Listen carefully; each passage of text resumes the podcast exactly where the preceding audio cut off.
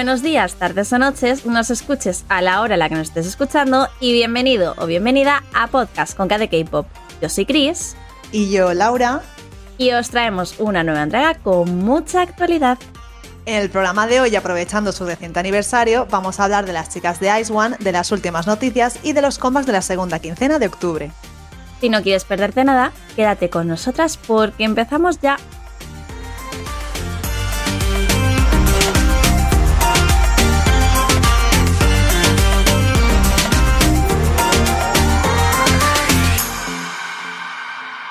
Como bien hemos mencionado en la intro del programa, hoy tenemos una sección un tanto especial ya que vamos a hablar de Ice One. Y es que el pasado 29 de octubre se celebró su cuarto aniversario, aunque tristemente no como grupo completo. Y para hablar de las chicas, tenemos el placer de contar con un gran experto en la materia. Bienvenido, Nico. Hola, buenas. A ver, experto no, pero a ver, pero muchas gracias por el cumplido, la verdad. oye, que no te quites mérito, Nico, ¿eh? Porque vamos, eres un experto y ya lo demostraste hace un año porque vamos, hace más de 12 meses estuviste aquí para hablar ni más ni menos que de otro gran survival de Girls Planet 999, el cual dio luz a las chicas de Kepler, las cuales en este podcast adoramos. Pero hoy vamos a hablar de Ice One, que surgió de otro survival. Así que, ¿qué te parece si hablamos de ellas? Perfecto. Bueno, pues vamos a hablar primero de eso, ¿no? De cómo surgió el grupo, ¿no? Porque al final el produce del cual salieron fue bastante especial, ¿verdad? Sí, fue bueno, para quien no lo sepa, para empezar, claro, Produce 48 fue pues la tercera temporada de la saga Produce 101. Esta temporada era especial, como estás diciendo, porque era una colaboración con el grupo japonés AKB48 y su grupo hermano. Que bueno, su grupo hermano son básicamente lo mismo, pero en otras ciudades de Japón. AKB48 es de Tokio. Y pues la mitad de las participantes pues, eran de esos grupos. Entonces, pues era un choque de cultura y la verdad que era un concepto bastante más distinto. Al final es que era bastante más diferente que Produce 101 precisamente por eso, porque la mitad eran japonesas y la otra mitad eran coreanas y la mentalidad que hay en cuanto a la música en ambos países es totalmente diferente. O sea, el K-pop y el J-pop pueden parecer así a simple sonido algo muy similar, pero no solamente significa que haya un cambio de, de idioma, vaya, sino que además la manera de desarrollarse los grupos en Japón es mucho más diferente a la que hay en Corea. Claro, el estilo, el entrenamiento, todo vaya. Exacto, exacto. Y nada, lo dicho, que al final es eso, fueron mitad eh, japonesas, mitad coreanas. Se vio bastante en el nivel del programa, yo creo, que hubo bastante sorpresa en ese aspecto. Mm. Sobre todo al principio, y lo, lo, que más se vio luego fue el progreso de las trainees japonesas, porque salieron del programa que no las podía reconocer prácticamente. ¿Y qué te parece si hablamos ahora de las trainees que, bueno, que finalmente estuvieron formando Ice One? Claro. Con John, Sakura, Yuri, Jena, Yujin, Nako, Umbi, Hitomi, Hyewon, Chaiwon, Minju y Chaeyoung. Y creo que no me he dejado a nadie. Que te iba a decir que aquí una cosa que me hizo el otro día, repasando un poquillo toda la historia de Ice One, di con un dato bastante curioso, porque claro, este año está siendo el año de, ay, que fulanito está debutando con no sé cuántos años, ay, que fulanita tiene no sé cuántos años, pero es que como curiosidad, hay que comentar que Wonjun debutó con 15 y Eunbi, que era la mayor y la líder del grupo, tenía 25, me parece, cuando debutaron. No, 24, me parece, o sea, casi, casi 10 años de diferencia. Sí, pues más o menos, por ejemplo, como Le Serafim ahora, que entre Sakura y Onchae hay ocho años. O sea, es algo que ha pasado siempre en el K-pop. Lo que pasa es que ahora, como la gente joven se está haciendo más mayor, la gente que estaba antes ya no es tan joven, ahora parece diferente, pero es lo mismo que había antes. Me ha dolido porque yo siempre que debuta un grupo digo, jope, qué bebés, pero es que es verdad, nos hacemos mayores, Chris. La edad pasa por todo el mundo, Laura, por ti, por mí, por Nico, por los grupos de K-pop y vamos. Y al final esto se sufre de una manera o de otra. Quería que me contases un poquillo, así dentro del programa, no sé si lo seguiste muy de cerca, más de cerca, no, no, no lo sé, porque al final ha pasado ya tanto tiempo del programa que yo también hay cosas que me acuerdo de aquella manera, pero no sé si hay algo en concreto del programa que quieras destacar. Pues que a mí todas las actuaciones me gustaron mucho, pero Rumor es que es mi canción favorita de todos los tiempos. Y es que me parece la mejor actuación de Produce, la verdad, y la mejor canción. Yo, en mi opinión, es que me encanta. Yo, sin haber visto el Survival, tengo que decir que esa canción la he escuchado mil veces y me encanta. Es que escúchame, cuando empiezas a buscar vídeos de Ice One o de Produce o en general así en YouTube, creo que es el primer vídeo que te aparece en la página. Mm, seguro. Porque es que se la sabe todo el mundo. La más top, vamos, la que todo el mundo se queda con ella al final. Bueno, Nico, y habiéndonos presentado al grupo, toca hablar de su trayectoria. Cuéntanos con qué concepto debutaron y los diferentes conceptos luego que tuvieron en dos años y medio de contrato, ¿verdad? Sí, bueno, pues Ison eh, debutó el 29 de octubre de 2018, ya hace cuatro años, que se dice poco. Yo todavía no lo he superado personalmente. No sé vosotras, yo no. Yo creo que es que todavía las hecho de menos. De hecho, es que hay muchas canciones que, bueno, ahora nos hablarás un poco de ellas, que no, no supero en general de la trayectoria de, de las chicas. No, es que toda su discografía buenísima. Y yo la dividiría, en mi opinión, en dos etapas, que es sus dos primeros mini álbumes y el primer full álbum, o sea, Colorize, Hearties y Bloomies. Y luego la segunda etapa que es One Diary y One Reeler. Pues más o menos porque los tres primeros es como un concepto más floración. Porque básicamente Colorize es como la flor creciendo. Violeta y, o Hearties, Violeta que es la title, es la flor floreciendo. Y Bloomies es ya como primavera de por sí. Cuando ya está todo florecido. Y luego los otros dos álbumes, yo los considero un concepto aparte, la verdad. No sé cómo definirlo, pero un concepto aparte. Además, el último, por supuesto, fue la clara despedida de, por todo lo alto de su carrera, ¿no? Que, que, creo, no sé si lo hemos llegado a mencionar, pero bueno, muy triste todo. Yo lloré muchísimo con el último concierto, he de decirlo. Es que se me ponen los pelos de punta de solamente pensarlo. Es que encima el último concierto estaba estructurado en orden desde el debut hasta el último álbum. Fue un concepto muy bien hecho, la verdad. En relación genial con el último álbum, con One Reeler. Bueno, Nico, y como en la mayoría de grupos, si no en todos, también debutaron en Japón, ¿verdad? Sí, sí. Pero debutaron en Japón, yo diría que muy diferente a como hacen el 99% de los grupos de K-pop. Porque realmente la música de Izone, de Aizone en Japón, Izone, yo es que le digo Izone normalmente, la verdad. No te preocupes que aquí también somos de poner nombres a los grupos. Que te lo diga Laura, que tenemos una lista tremenda. Y total. Izone para los amigos, no pasa nada. Claro, claro.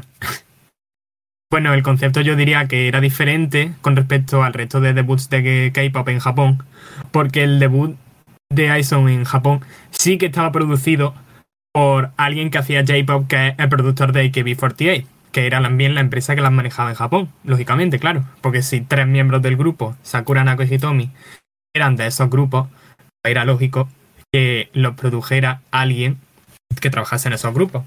Entonces su música japonesa se distingue bastante de lo que puede ser la música de K-pop en japonés. O sea, yo no lo consideraría la música de Dyson japonesa K-pop en japonés, yo lo consideraría J-pop que no tiene nada que ver con el K-pop, vaya. De hecho, muchas veces cuando un grupo hace eh, algún single o algún eh, álbum o similar en Japón, aunque esté en japonés, ¿no? Suele sonar siempre más coreano que otra cosa, o sea, más al estilo coreano, yo creo. No sé qué pensáis vosotros. Totalmente, totalmente, sí. Sí, yo pienso lo mismo. y comentando esto, ¿hay alguna canción que te guste así especialmente, japonesa? Bueno, esto va a sonar muy típico porque mi bias de Aison es Sakura. Pero es que mis canciones favoritas de Aison japonesas son Love Bubble y Yummy Summer, que son las dos compuestas por Sakura. Pero yo que no le puedo hacer más. Bueno, que Love Bubble es en coreano, pero está en un álbum japonés, así que bueno. No sé cómo considerarla. Compuesta por Sakura, o sea que por lo menos del grupo, una es compositora. Sí, sí. Bueno, y, y un beat que hizo With One, puede ser, de One Reeler. No, de One Reeler, no, de One Eating Diary. Y en One Reeler creo que también escribió la letra de alguna. Eso siempre mola, ¿no? Cuando se involucran los propios miembros de un grupo en la creación de alguna canción, ya sea componiendo o simplemente escribiendo la letra, pues mola verlo. Bueno, y cuéntanos ahora, ¿cuál es el comba que viviste con más emoción coreano? Eh, bueno, no suele haber mucha gente que diga esto porque la gente suele decir Bloomies o Juan Riller, sobre todo Sport, que fue después del hiatus de tres meses y la controversia de la saga, Produce y eso. Pero mi favorito fue La Bien Rose, porque yo venía de verme tres veces el episodio en una semana, tres veces cada episodio, y yo estaba los dos meses que hubo entre el último episodio y el debut, yo no podía, yo estaba todo el día en Twitter a ver si subían algo y tenía una expectación que me superaba. Pues mira, La Bien Rose, para mí, mm, que no las sigo, nunca les he seguido así especialmente, creo que es mi canción favorita. Yo creo que fue la canción que me hizo fijarme un poco más en ellas. Luego sí que es verdad que a lo mejor no las seguí tanto, tanto, las fui escuchando lo que fueron sacando, Violeta, tal, fiesta y todo esto, ¿no? Pero creo que a mí la que más me enganchó, la que más, más, más, más, y te juro, es que la tendría todavía en bucle todos los días, es la de Secret Story of the Swan. Creo que estoy enamorada de esa canción. Del concepto de esa canción y de todo. Es muy bueno, la verdad. Yo si tuviera que hacer un ranking, bueno, no, iba a decir que la pondría segunda. pero yo pondría, pero pondría segundo fiesta. Es que también está muy guay. Es que el envy de fiesta es que me parece una obra maestra, la verdad. De hecho, creo que artístico. algo muy característico de ellas también, no solamente que sean un grupo tan grande eh, y las performances que hacen y todo, sino también el hecho de los envis y de la estética que han tenido siempre con ellas. O sea, me parece que es algo alucinante. Y yo quería comentar, porque claro, es que algo así curioso de las chicas es que entraron en la industria después de un survival y entraron de lleno llevándose a varios premios de rookies ese mismo año, que yo creo que es algo bastante a tener en cuenta, ¿verdad? Eso ya no pasa casi, siempre suele haber, se lo reparten entre dos grupos, pero a Ison se los llevo la gran mayoría, vaya. Sí, sí, por eso digo, creo que si no me equivoco tuvieron el Rookie Award de los Asian Artists Awards, también estuvieron, ganaron en los, en los MAMA el Best New Female Artist, el New Asian Artist, o sea, eh, más luego todos los, los, premios que son en vez de a finales de año, los de principio de año, ¿no? Como los Golden Disc Award, que también tuvieron el Best New Artist o el Show Music Awards y demás. Y el Gown Chart también creo que se llevaron ahí New Artists, así como, como destacado. Vamos, que hicieron, si no pleno, casi casi. Yo de premio no estoy muy puesto. Pero a mí me suena también que se llevaron bastante. Bueno, y los que se llevaron después, claro. Sí, sí, sí, sí, eso yo creo que fue el comienzo. Y Nico, ¿qué te parece si pasamos ahora al plato fuerte? Porque claro, ellas se despidieron de With One, que era el, el fandom. Lo hicieron, como nos has comentado antes, en abril de 2021, 29 de abril, casi ya en el mes siguiente. Pero han seguido en la industria del entretenimiento de diferentes maneras. ¿Qué te parece si hablamos de ello? Vale. ¿Veis que empezamos por alguien concreto? Empezamos por vuestras vías, por ejemplo. ¿Quiénes son? ¿Quiénes son? Yo, mi vías, bueno, que empiece Laura primero. Yo, bueno, ya os he comentado que yo en verdad no estoy muy puesta en Ice One ni nada, pero a ver, actualmente os puedo decir ella es muy de boy groups, lo tenemos que decir. Que no es que hatee a las, a las Ice One, ni mucho menos, pero. Yo aquí soy la oveja negra ahora mismo de este podcast. Te queremos igual. Pero a ver, eh, por ejemplo, mm, si tengo que decir a una ex Ice One que sigo así entre comillas o que más me llama la atención actualmente, ¿no? Es, em, bueno, creo que estaría entre dos. Llena o sea, maravillosa, me encanta. Y luego eh, Wonjun también.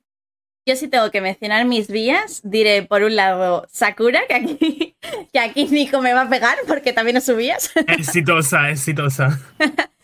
y luego también, evidentemente, Wonjun estoy enamoradísima de ella, pero por no decir la misma que Laura, diré Eunbi, porque también no estoy enamorada de sus vocals. No me digas, Nico, ¿eh? no me digas. Son mi top 3, son mi top 3. Eh, esperad que se me olvidó a decir la Chaeyeon. Ay, Dios. Bueno, pues eso la incluyo. bueno, pues comencemos por estas, ¿te parece? Vale, pues. Bueno, la primera que ha dicho ha sido Jenna, pues Jenna. Jenna debutó como solista en enero de este año con Smiley, con Smiley. Con la Bibi, que me encanta. Sí. Con un concepto que grita literalmente llena el concepto. Es que no podía ser más ella. Yo no sé vosotros, pero a mí Smiley me encantó, ¿eh? O sea, no me esperaba algo de ese estilo por su parte, pero es que al final grita llena por los cuatro costados, como has dicho tú, Nico. O sea, estoy enamoradísima. El India además es una pasada. Luego, como acabo de decir, colabora con Vivi, que es una artista que me encanta. Y es que es eso, tiene un concepto increíble. Y es cierto que el comeback este más reciente que tienen de smartphone, mm, para mí, mm, no está a la misma altura, digamos, ¿no? Que el debut. No me ha gustado ¿Qué tanto. pasa? Pero aún así, el concepto que tiene, no sé, las fotos que fue sacando, rollo que si Gamer Girl, que si no sé qué, no sé. Es preciosa, me encanta todo. Vale, Nico, ya hemos hablado de Yena. ¿Qué te parece si vamos con otra solista? Vale, pues con Eumbi, por ejemplo, que fue la primera en debutar tras el disband. En agosto de 2021, prontito, prontito. De hecho, creo que le cayó un poco de hate. Bueno, a muchas les ha caído bastante hate por debutar, entre comillas, tan pronto después del disband, ¿verdad? Uf, yo eso no lo he visto, pero seguramente no me extraña la verdad, porque como está la gente, Yo la verdad es que son cosas que no entiendo, pero yo he visto un poco de todo y la verdad, un poco XD. Pero bueno, ya hemos hablado de dos solistas. ¿Quieres que pasemos a un grupo? Porque también hemos mencionado ahí a Wonjun. Y, y bueno, no estás sola. claro, claro, se fue con Yujin de vuelta a Starship. Allí debutaron en IVE, que es básicamente ahora mismo el grupo más famoso en Corea, por así decirlo, prácticamente. Literal, es que todas las canciones que han sacado son bobs. O sea, están en lo más alto de los Sí. charts. Increíble, vamos. Y ventas, y ventas, madre mía. Sí, sí, sí. Yo estoy in love de todo lo que han sacado, la verdad. Me gustaría que sacaran más música, pero bueno, aquí Sí. estaremos. Y un, mini, álbum. por lo menos. exacto, exacto. Que ya un poco de singles estamos hasta la cronilla. Yo lo he dicho, si los singles que nos van a sacar van a seguir siendo temazos, a mí no me importa esperarme un poquito más para un mini álbum. Y a mí, la verdad. Encima Por- los singles físicos son más baratos. También. y ahí también hay que mirar el ahorro. Vale, eh, creo que Laura también antes has mencionado a Chaeyoung. ¿Quieres que hablemos de ella ahora, Nico? ¿Te parece? Vale. Quiero empezar opinando sobre el debut, pero tenéis que escuchar todo el mundo que está muy underrated, que a la gente no le ha gustado y que a mí me encanta y que lo veáis, que está grabado en España, en Barcelona. Que lo veáis, el videoclip, que está muy chulo. Dile, dile. Yo digo lo mismo, ¿eh? No sé por qué a la gente no le ha gustado. A mí me parece un buen debut. Y esto lo comentaba con Chris muchas veces, que no sé, como que no la terminábamos de ver como solista. Estábamos pensando, ¿qué hará? ¿Debutará en solitario o debutará en un grupo? Y al final se Sobre anunció el debut en solitario y, y, oye, a mí me sorprendió gratamente. También yo creo que Mm. gran parte de la sorpresa venía porque ya la vimos en Street Woman Fighter, ¿no? Entonces, claro, siempre ha destacado por esos bailes, eh, por, bueno, la colaboración que hizo en unos mama con su hermana que se te cae, vamos, La se te cae la mandíbula. mandíbula al suelo. No es normal eso. Yo quiero, yo quiero que este año vuelvan a hacer otra, por favor y gracias. Pero entonces, Sí, claro, sí. yo, yo estaba un poco ahí confusa de lo que ha dicho Laura, ¿no? De va a debutar como solista, la van a meter en un grupo, va a dedicarse más al baile. Yo creo que era eso algo que, que nos chocaba. Yo tenía muchísimas dudas porque yo no sabía ni si iba a debutar a secas, porque yo veía que la empresa no hacía nada. Que no daba updates, que no la llevaba a ningún programa y yo digo, bueno, se han olvidado de ella. La han metido en el sótano.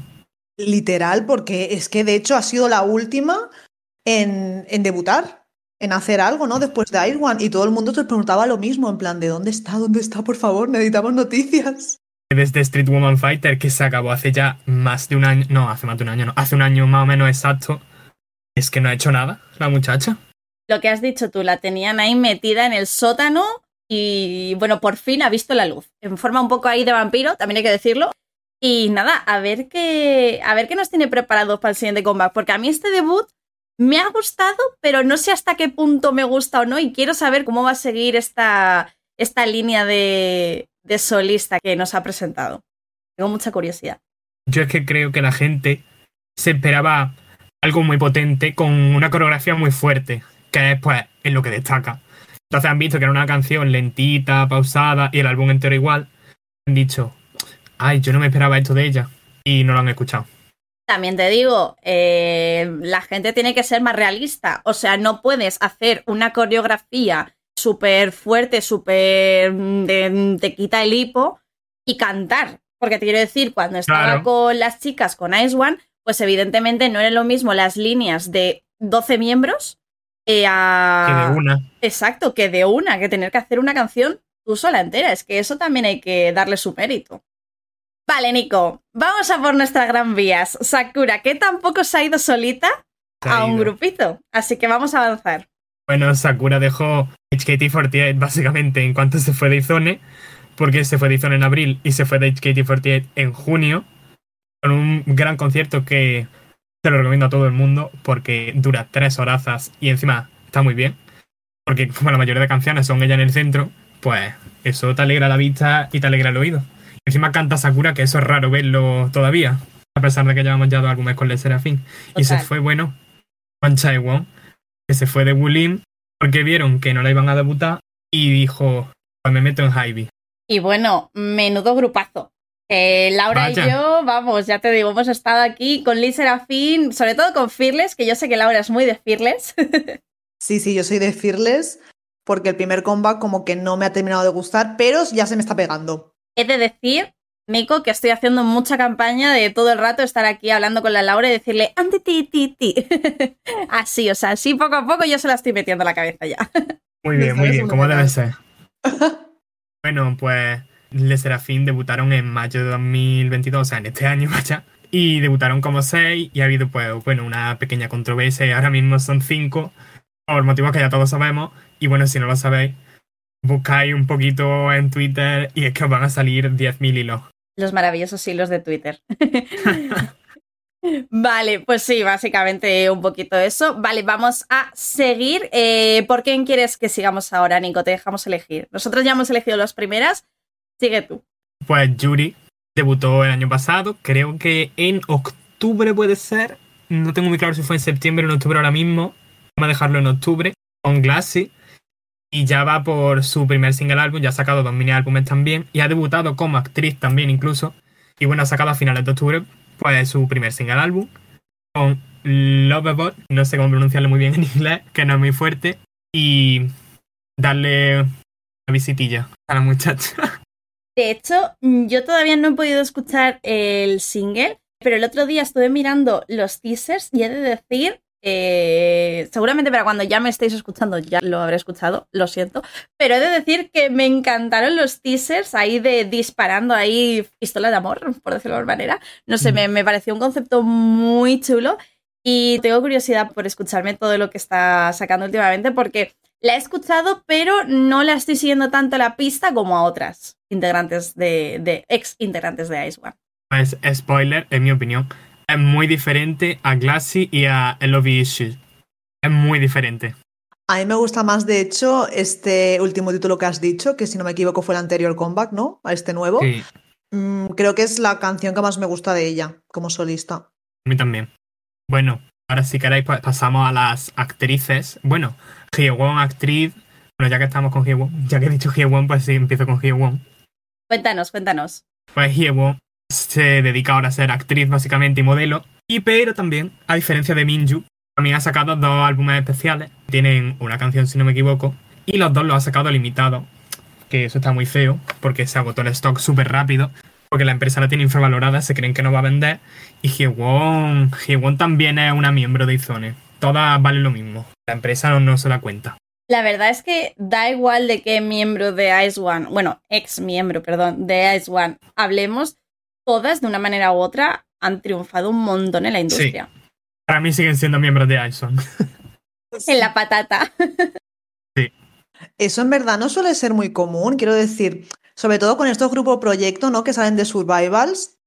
Sobre todo se nota que algunos tienen más popularidad que otros, pero sí es cierto que algunos como que terminan un poco olvidados, así entre comillas, y me da un poco de pena. Pero en el caso de Ash One parece que todas, como acaba de decir Chris, de una manera u otra están ahí todo está yendo bien por ahora. Sí. O sea que se celebra, se celebra. bueno, y tenemos también a Minju, que es actriz, ¿no? Sí. Sí, está de MC también en Music Bank, puede ser. Uf, es que yo los programas los llevo muy mal. Bueno, está de MC en un, en un programa de los semanales, en un music show. Y pues también es modelo y actriz. Y se la rifan las marcas. Hemos de decir que el music show en concreto es Show Music Core, que eh, Laura y yo somos muy fans porque está el lino de, de Stray Kids. Exacto, exacto. En el Music Bank creo que está la, la Wonjun, ¿verdad? Sí, ah, vale, vale, ahora sí. Music Bank Wonjun con, con Sun antes y ahora no me acuerdo cómo se llama el chico nuevo. Sí, con un actor que, que lo vi hace poco en un drama. Eh, sí, yo también me hago un lío con los programas, ¿eh? Tranquilo. Hay demasiados. Sí. Vaya. Y una cosita, Minju es la única que ha dejado, digamos, de lado su carrera como cantante, ¿no? O sea, que está de lleno dedicándose a ser actriz. Sí, porque Hybe le mandó una oferta a ella para debutar con Chewon y Sakura y la rechazó. Oh, O sea, porque quiere centrarse en ser actriz. A mí me parece muy bien. ¿Que me Pues- gustaría que sacase música de vez en cuando? Pues claro. Pero bueno, si no quiere, no la- nadie la va a obligar. Exacto, se la apoya en todo lo que decida. Vale, y creo que nos quedan dos chicas, Nako y. Hitomi. De las cuales se olvida muchísima gente. Yo cuando estoy en TikTok y veo canciones post-Ison, siempre se dejan las de Hitomi y Nako. Me parece que en Japón no hacen nada. Y siguen en su grupo. Siguen sacando música. Al final yo creo que como el J-pop todavía no está tan internacionalizado como No. el K-pop, yo creo que por eso a veces se las olvida, ¿no? Que al contrario de que, que Sakura, que también forma parte de esa Japanese line de, de Ice One, ella se ha ido al, al lado K-pop, ¿no? Pero ellas se han quedado ahí como que parece que están olvidaditas, pero siguen en activo y siguen haciendo muchas cosillas. Eh, bueno, Hitomi, desde que volvió a AKB48, ha habido dos singles, si no me equivoco, o tres, pero me suena más dos. Y del primero que fue Nemohamo Rumor, ha sido la centro. ¿Qué más queremos? De hecho, ¿qué más queremos? Que, que sea la centro. Y ahora en su nuevo single, Hashiburi no Lip Gloss, que yo sigo acabe un poquito de fondo. No estaneo porque eso es imposible estanear, claramente. Pero bueno, la escucho de vez en cuando y me gusta. Y pues estaba en la segunda fila. Bueno, es que el concepto de fila de AKB48 era un poco raro. Pero bueno, estaba en la segunda que es bastante importante también, claro. Y Nako eh, volvió a HKT48, si no me equivoco, ha sido centro en su single que han sacado después. Y ahora se gradúa de HKT48, que es como irse del grupo prácticamente. Bueno, prácticamente no, es irse del grupo. Pero no se va del grupo para seguir con la música, se va del grupo para ser actriz. Otra que se va a dejar de sacar música, como Minju. Pero bueno, si hace lo que le gusta, pues adelante. En efecto, al final, si son felices haciendo lo que están haciendo, tanto Nako como Hitomi como el resto de, de las chicas, yo creo que vamos a estar ahí a tope apoyándolas. Aunque, Nico, yo sé que tú apoyas más a algunas que a otras, porque has hasta tenido fan call con, con Sakura. Sí, Yo quiero que me cuentes estas cosas. a ver. Aquí se viene también Yo- a dar un poco de envidia sana, ¿eh?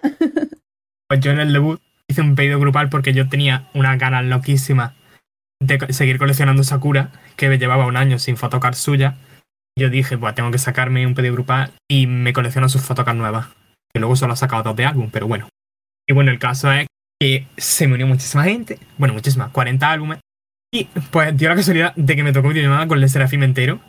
Y pues estuvimos hablando con ella, muy bien. Me preparé un stand-up porque tengo eh, básicamente todas las covers de Sakura. Tengo las de, las de Hearties, las de Bloomies, las de One Iri, las de One Riller. Y luego tengo su álbum japonés de No Way Man, la portada en solitario. Y me lo puse también. Y se quedó flipando. Se quedó flipando cuando vio mi estantería. Y yo, felicidad pura. En fin. Hombre, normal, la carita que tendría viendo todo eso. Luego me dijo algo en japonés que yo no me enteré de nada. Porque traductor de japonés no hay, tienen de coreano. Pero bueno, gracias por decirme algo en japonés que no entiendo.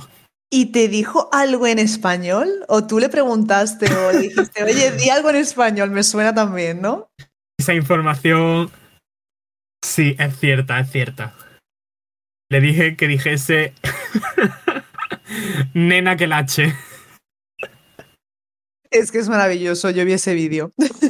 Muy, muy, muy fan, ¿eh? Hay que decirlo. Eso lo he visto yo por Twitter 30 veces y por TikTok otras 30. Yo no creía que iba a llegar tanto impacto. Yo lo hice porque era una frase que tenía interna con mi amigo reciente. Y pues dije, pues se la digo para que se la aprenda. Yo no pensé que fuera a llegar a tanto. Eso es famoso, ¿no? En plan, cuando se hace algo viral. qué guay, qué guay. ¿Y cómo fue la experiencia en general? Uf, súper nervioso porque yo tenía unos exámenes justo una hora después de bachillerato internacional. Y eso no puede faltar porque es que son oficiales y como falte, un suspensazo. Y apagar otra vez porque eso es privado. Aunque bueno, yo lo hice público, una historia muy larga. y bueno, el caso es que no me llamaban, no me llamaban. Yo tenía el examen en 20 minutos y no me llamaban, no me llamaban. Y suerte que vivo al lado de donde lo hacía. Pero vamos, yo hice la llamada y es que salí corriendo de mi casa porque no llegaba. Escopetado, es que me imagino el panorama y me encanta. Yo me puse súper. Es que imaginaros, de nerviosismo a nerviosismo, no paraba. Ese día, vamos, una pila después. Mezclaste, mezclaste los nervios de la phone call esta con los del examen. O sea, eso era un cóctel molotov. Vaya, encima el examen de matemáticas, que tenía que estar concentrado y mi mente después de la videollamada solo podía pensar en madre mía, que Sakura me ha dicho esto. Nena, que la con Sakura, que Sakura existe. Ay, Dios mío. Pero es que encima estamos aquí comentando esto para darnos entre nosotros y a los oyentes envidia, pero hay que comentar también que le ha tocado otra vez en este comeback de Liserafim. O sea, Nico ha sido bendecido por, no lo sé, de verdad. Se han alineado los planetas por él. Toda la suerte que que, nosotros no probar. tenemos. Creo que tenéis que probar porque yo he visto a gente que le han tocado en el debut con dos álbumes, con dos álbumes y con cuatro. O sea, yo digo, y para eso hago yo un pedido grupal de 40, si me podía haber tocado con dos, tenéis que probar. Porque eso parece que no, pero luego resulta que sí. Yo digo, vale, Yo he probado suerte, pero no sé si va a caer la breva, ¿eh? ¿con quién? ¿Con quién? Con Stray. Kids. Ah, Con Stray Kids. pero Stray Kids sí que vende. Ya, no, no, no. Yo, y a ver, también te digo, yo he sido muy humilde y he ido a por un álbum. o sea, por una unidad de álbum. En My nunca Music Days, que están con, con las videocall estas, o phone calls, o como las queréis llamar. Y, y bueno, si- oye, si, si soy bendecida por la mano de, de las Stays, pues maravilloso. Y si no, pues, pues nada, de ilusiones también se vive. No se come el mes que viene, pero se vive. No se come, desde luego que no se come. No se come, se come a base de arroz, ¿sabes? En fin, Word si te toca. Mm, no es imposible, Chris. O sea, desde aquí ponemos velitas. Velitas, Vamos velitas. Sí. Vale, velitas a Santo Banchán, porque vamos. Lo veo muy negro. y bueno, yo creo que hasta aquí este especial de Ice One, bueno, de Ice One, de Lee Serafín, de, de, de todo lo que hemos hablado. Y nada, esperamos que las chicas, como ya hemos dicho, tengan la oportunidad de reunirse algún día y de sorprendernos a todos los fans. Y por supuesto, Nico, muchísimas gracias por venir a hablarnos de la increíble trayectoria de las chicas, tanto en el grupo como de manera individual. A vosotras por invitarme, de verdad, muchas gracias. Y pasamos a las noticias destacadas. Empezando con una muy buena, ya que K-Pop Exerian Festival ha confirmado a dos artistas coreanos de tres, Kar y Victon. Aunque Victon no actuará al completo, ya que, como comentamos en el pasado programa, Ho-chan fue descubierto conduciendo bajo los efectos del alcohol y, tras un par de semanas de hiatus, finalmente la empresa anunció su salida del grupo.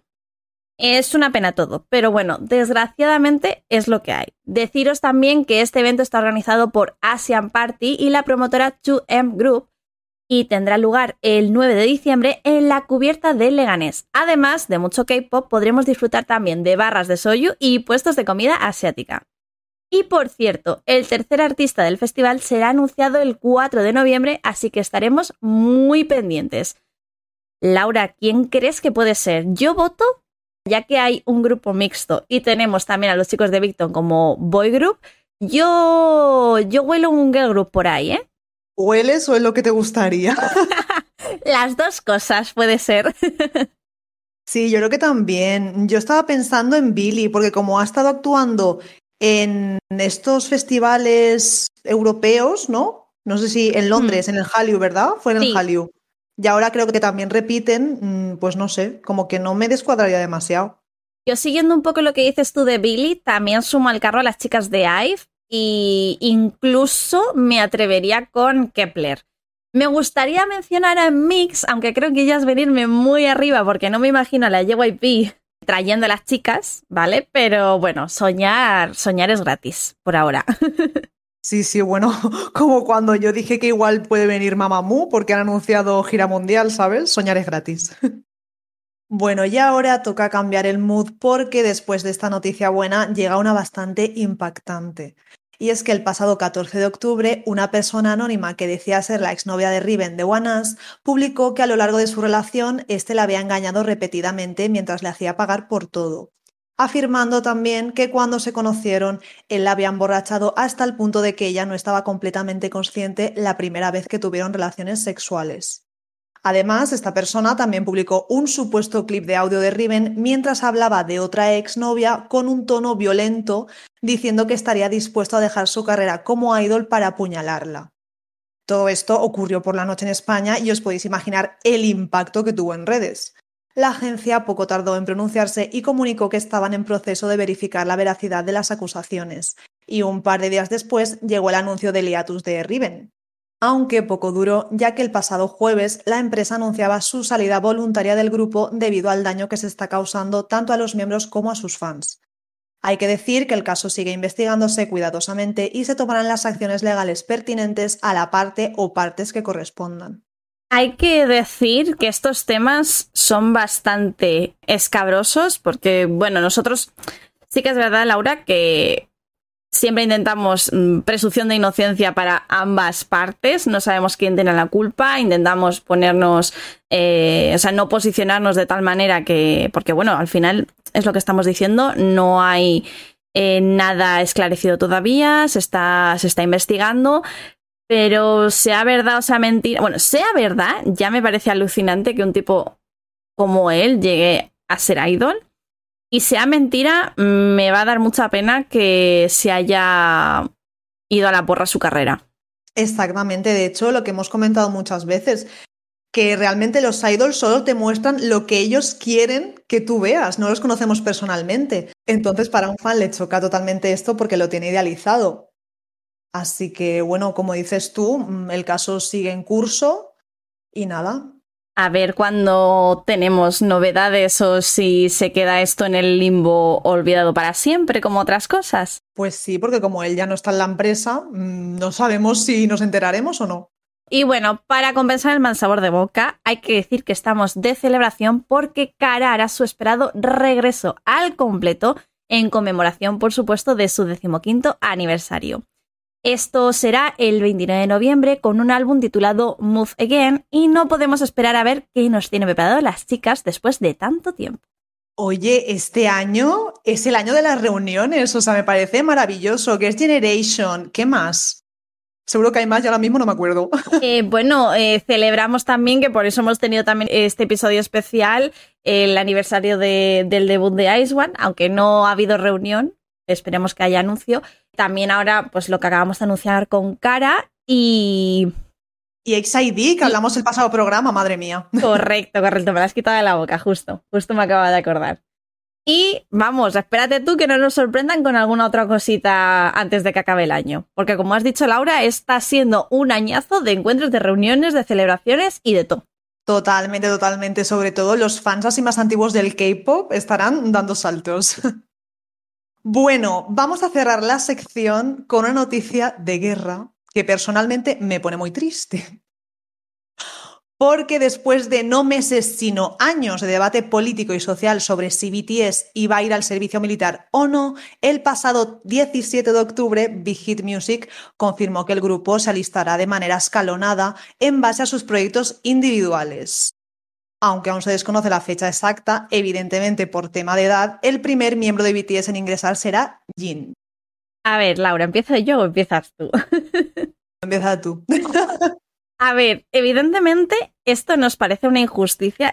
Hay que enumerar una larga lista de por qué nos parece una injusticia, pero para resumir y no enrollarnos, creo que eh, vamos a ir al principio de todo o a la base de todo esto y creo que al final me parece muy injusto que no les hayan perdonado, lo digo así un poco entre comillas, el servicio militar, porque al final todo el dinero que están dando a Corea, todo lo que están moviendo en la industria del K-pop y del entretenimiento, solamente ellos, es alucinante y es algo que hasta la fecha no se había hecho y al final yo creo que hacen incluso más, y no lo digo tampoco por menospreciar a nadie, que bueno, que cualquier medallista olímpico o similar, ¿no? Que son al final personas que si consigues una medalla olímpica o si tienes cierto reconocimiento, ¿no, Laura? Que creo que tú en esto estás más puesta, te dejan saltarte el servicio.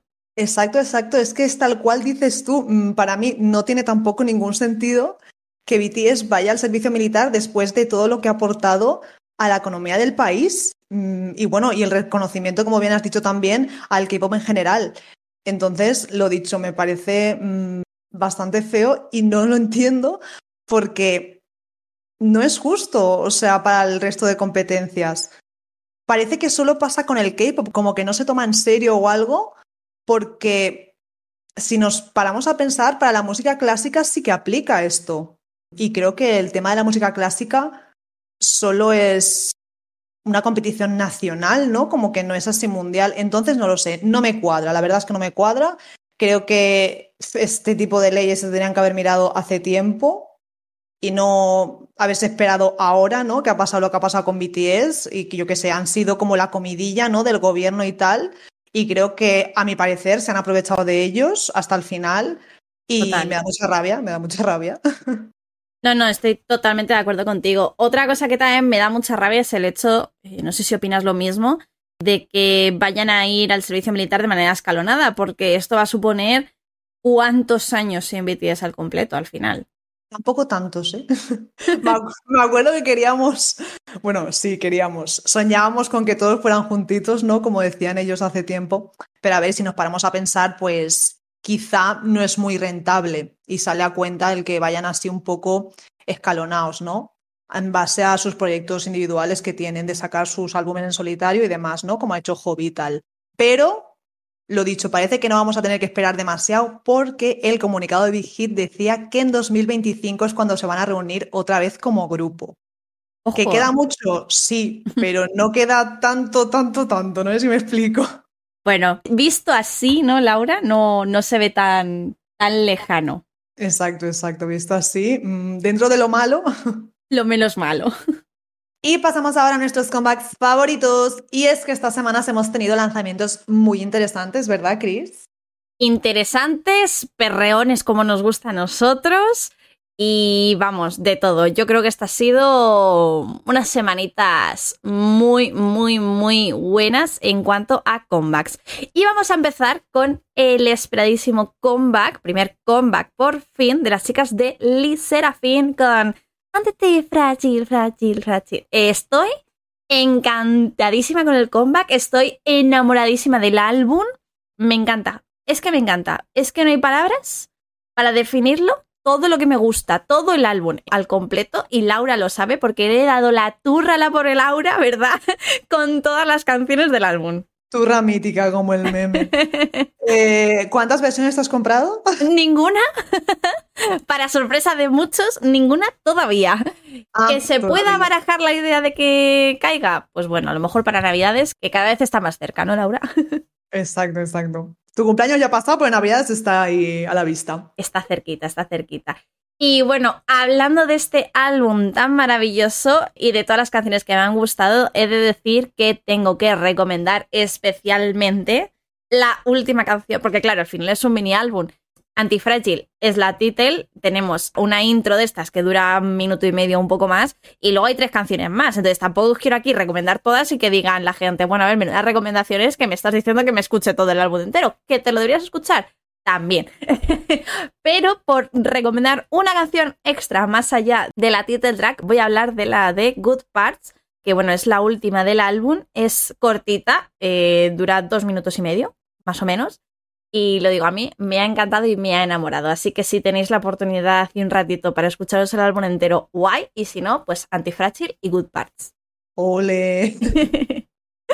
Yo sinceramente no me acuerdo del mini álbum, lo he escuchado un par de veces, pero es que a mí me encanta el debut, o sea, me encanta Fearless y entonces, claro, ver este cambio repentino me chocó al principio y dije, a ver, not bad, pero como que no me terminaba de encajar y lo dejé ahí un poco olvidado, ¿no?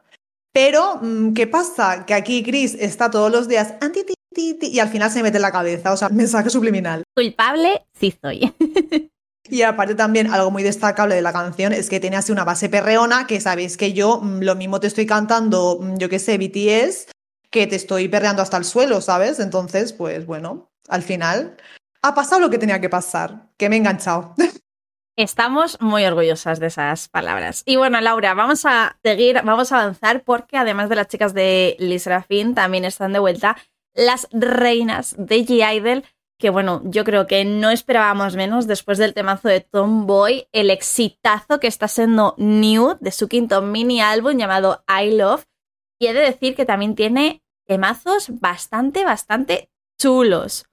Si tengo que quedarme con uno de los dos, me sigo quedando todavía con las Lee Serafin, pero las G-Idol están ahí batallando porque este álbum también entre dentro de, de, mi top de este año. O sea, es alucinante y también tienen canciones B-side bastante, bastante buenas. Y bueno, como ya he recomendado la última del de Lee Serafin, de, el de Andy Fragile, pues de I Love voy a recomendaros también la última del álbum, que es Dark X File, que bueno, es Chef Kiss. Me encanta la Cris en su salsa aquí hablando de girl groups, no esperaba menos. Estoy desatada, Laura, lo siento. es tu momento. Y a ver, G-Idol, me ha gustado mucho, o sea, el concepto me encanta. Amamos las referencias a Marilyn Monroe y todo. Me ha gustado más que el de Lee Serafim. Y es que es lo que dices tú, después del éxito de Tomboy, también tenían las chicas, me imagino yo, bueno, las chicas y, cualquier persona, ¿no? Que alcance el éxito con alguna canción, de eso de, hostia, y si esta canción no es tan buena o no tiene tanta acogida, pero vaya, mm, que ha salido todo a pedir de Milhouse, porque también están los charts ahí compitiendo con ellas mismas, ¿no? Con Tomboy, que aún permanece ahí en lo alto. Y vamos, más que merecido. O sea, este año mmm, me están sorprendiendo mucho las chicas de G-Idol. Sí es cierto que el pasado comeback, quitando de Tomboy y My Bag, no me acuerdo del álbum, y creo que era álbum completo. Pero bueno, que me quedo con este mini álbum. Y cambiando de estilo, mm, pasamos ahora a un comeback de una banda. Y esta es En Flying con su octavo mini álbum Dearest. Y el temita cañero, bueno, cañero, tampoco es ahí full cañero, pero es muy divertido. Tenéis que ver el envío si tenéis la oportunidad. Que se llama I Like You, la canción principal. Y no sé qué decir realmente. Yo siempre digo lo mismo, me ha gustado todo, lo recomiendo todo. en especial la principal. Laura y las bandas, es que de verdad es. No existe uno sin el otro para mí en este podcast, ¿eh? Hay que estanear las bandas Day Six. The Rose, en Flying. Extraordinary Heroes. Exacto, exacto. Hay mucho amor que repartir a las bandas y a todo el K-pop en general. Bueno, mm, pasamos ahora a un solista. Primer comeback en solitario de Kiyun de Monster X con Youth. A mí me gustó más su debut, tengo que decirlo el de Voyager, que era así como rockero, no sé, me encantó mucho ese concepto, ese estilo. Y este es como más light, ¿no? Como más soft, está guay, está bien, pero no me ha atrapado tanto. Yo he de decir que te apoyo totalmente, que el estilo más rockerillo, más movidito, me gustó mucho, mucho más. Y que ya sabes que yo, a no ser que tenga la fibra sensible ese día, no soy muy de, de estos comebacks más, más lenditos, ¿no? Que también está muy chulo, que tiene su rollito, pero en comparación me pasa un poco lo mismo que a ti. Y bueno, un comeback que yo creo que no nos esperábamos del todo el cómo se ha llevado a cabo, ¿verdad, Laura? Es el de las chicas de Classy, porque han anunciado segundo mini álbum, pero, pero, eh, segundo mini álbum, comillas, porque solamente tiene dos canciones, muy chulas, por cierto, de decir, que se llaman Tic Tic Boom y Celus. Me gusta más esta segunda que os acaba de mencionar. Pero claro, mini álbum de dos canciones, doña Laura, ¿cómo nos comemos esto? Es que ni Blackpink. Escúchame, ¿tú te acuerdas que hace nada estábamos aquí diciendo precisamente que nos sentíamos estafadas porque el mini álbum este nuevo de Mamamoo, mini álbum entre comillas también, sí. al final resulta que tenía tres canciones? Tres. Pues claro, me sueltan esto y nuestra cara, un poema, quiero decir. La, ¿Segundo mini álbum de qué?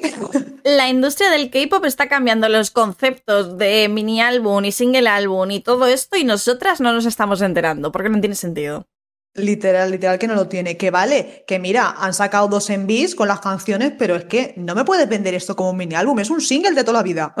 No, no, totalmente. Esto es un single álbum aquí, en Corea y en Narnia. Vamos, te lo digo yo. E incluso en Yaquilandia, sino que como van mucho a verles, que, que se lo pregunten. y bueno, pero que hay que decir que a mí personalmente, a pesar de esto, me han gustado las dos canciones. Lo dicho, me quedo más con la segunda, que por cierto, las dos tienen en B. Salieron las dos el mismo día, el 26 de, de octubre, perdón, que ya no sé ni en qué mes vivimos todavía. Y nada, bastante, bastante recomendable, bastante chulo. Y yo no sé si terminarán diciendo qué significa esto de segundo mini álbum o, algo, pero yo me siento un poco estafada. Pero bueno, dejando esta polémica a un lado, vamos a pasar a otro gomba porque es que los chicos de T1419, que ya no son T1419 o T1419, como los llamáis vosotros, ahora son TFN, están de vuelta. Cambios radicales, Laura. Se cambian el nombre y encima nos traen una canción como las que nos gustan a nosotras, ¿verdad? Perreones. Porque Amazon es, vamos, para darlo todo no, lo siguiente. Literal, para darlo todo, pero vamos. De hecho, es que me recordó, no en sí la canción ni nada, pero así el estilo perreón, ¿no?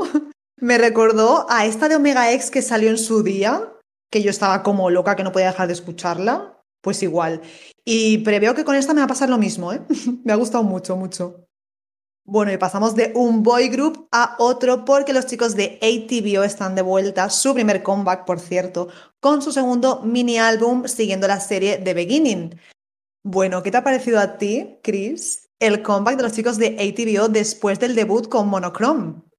He de decir que Monochrome me dejó un poco con ganas de, decir qué ha pasado aquí, porque teníamos muchas ganas de verles en los escenarios, de ver su puesta en escena, de verles bailar, de verles cantar, de todo en general. Y Monochrome me supo un poco a poco. Pero Attitude me está gustando bastante. Es decir que he visto ahí algunos bailes que no sé si es que es así el baile o es que van un poco desacompasados y eso no me ha terminado de gustar mucho. Pero como tal, la canción me parece un temazo.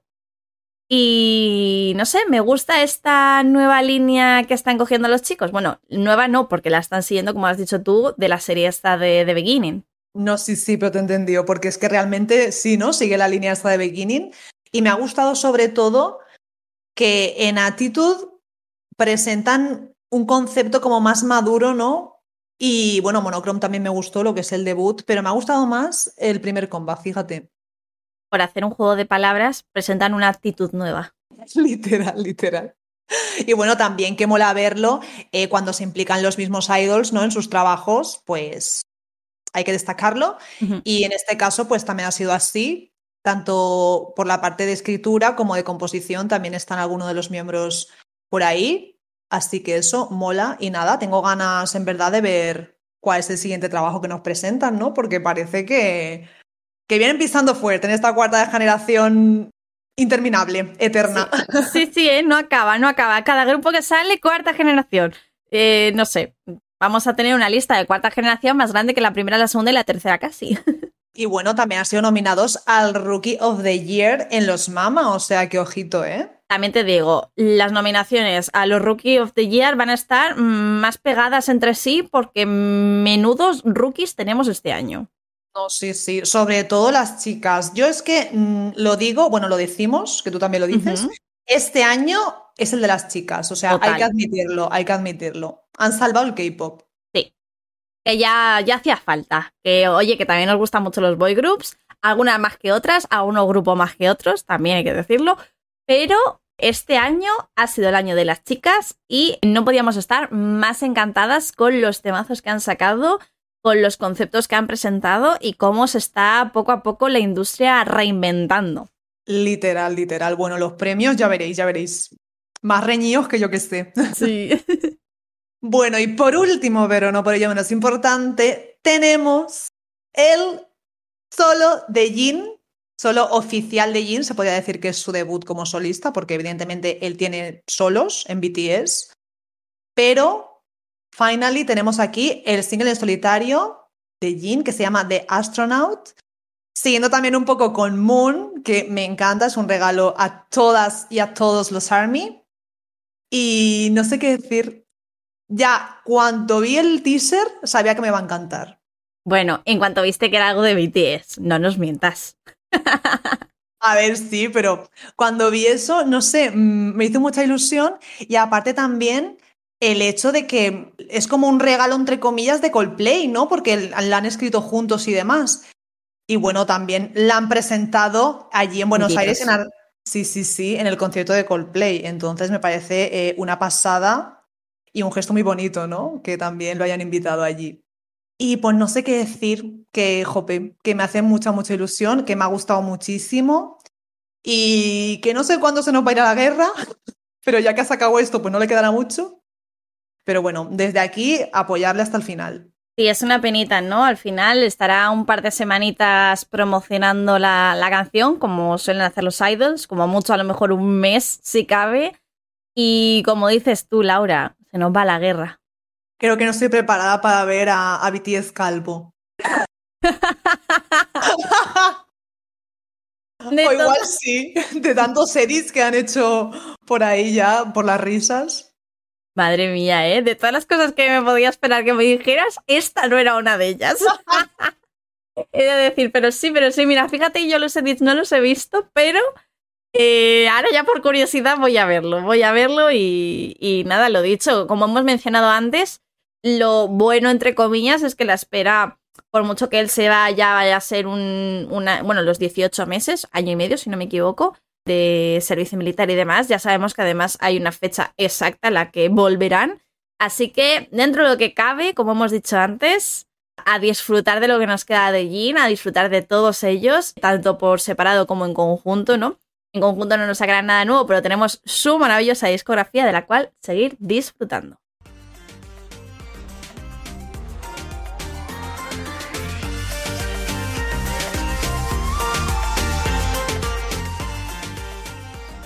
Y hasta aquí el programa de hoy. Esperamos, como siempre, que hayáis disfrutado de esta nueva entrega. Como ya sabéis, podéis encontrarnos en Twitter en arroba con K-pop y además podéis uniros a nuestro servidor de Discord. También puedes vernos en Twitch los domingos a las 9 de la noche, hora peninsular. Hasta el próximo programa. Adiós.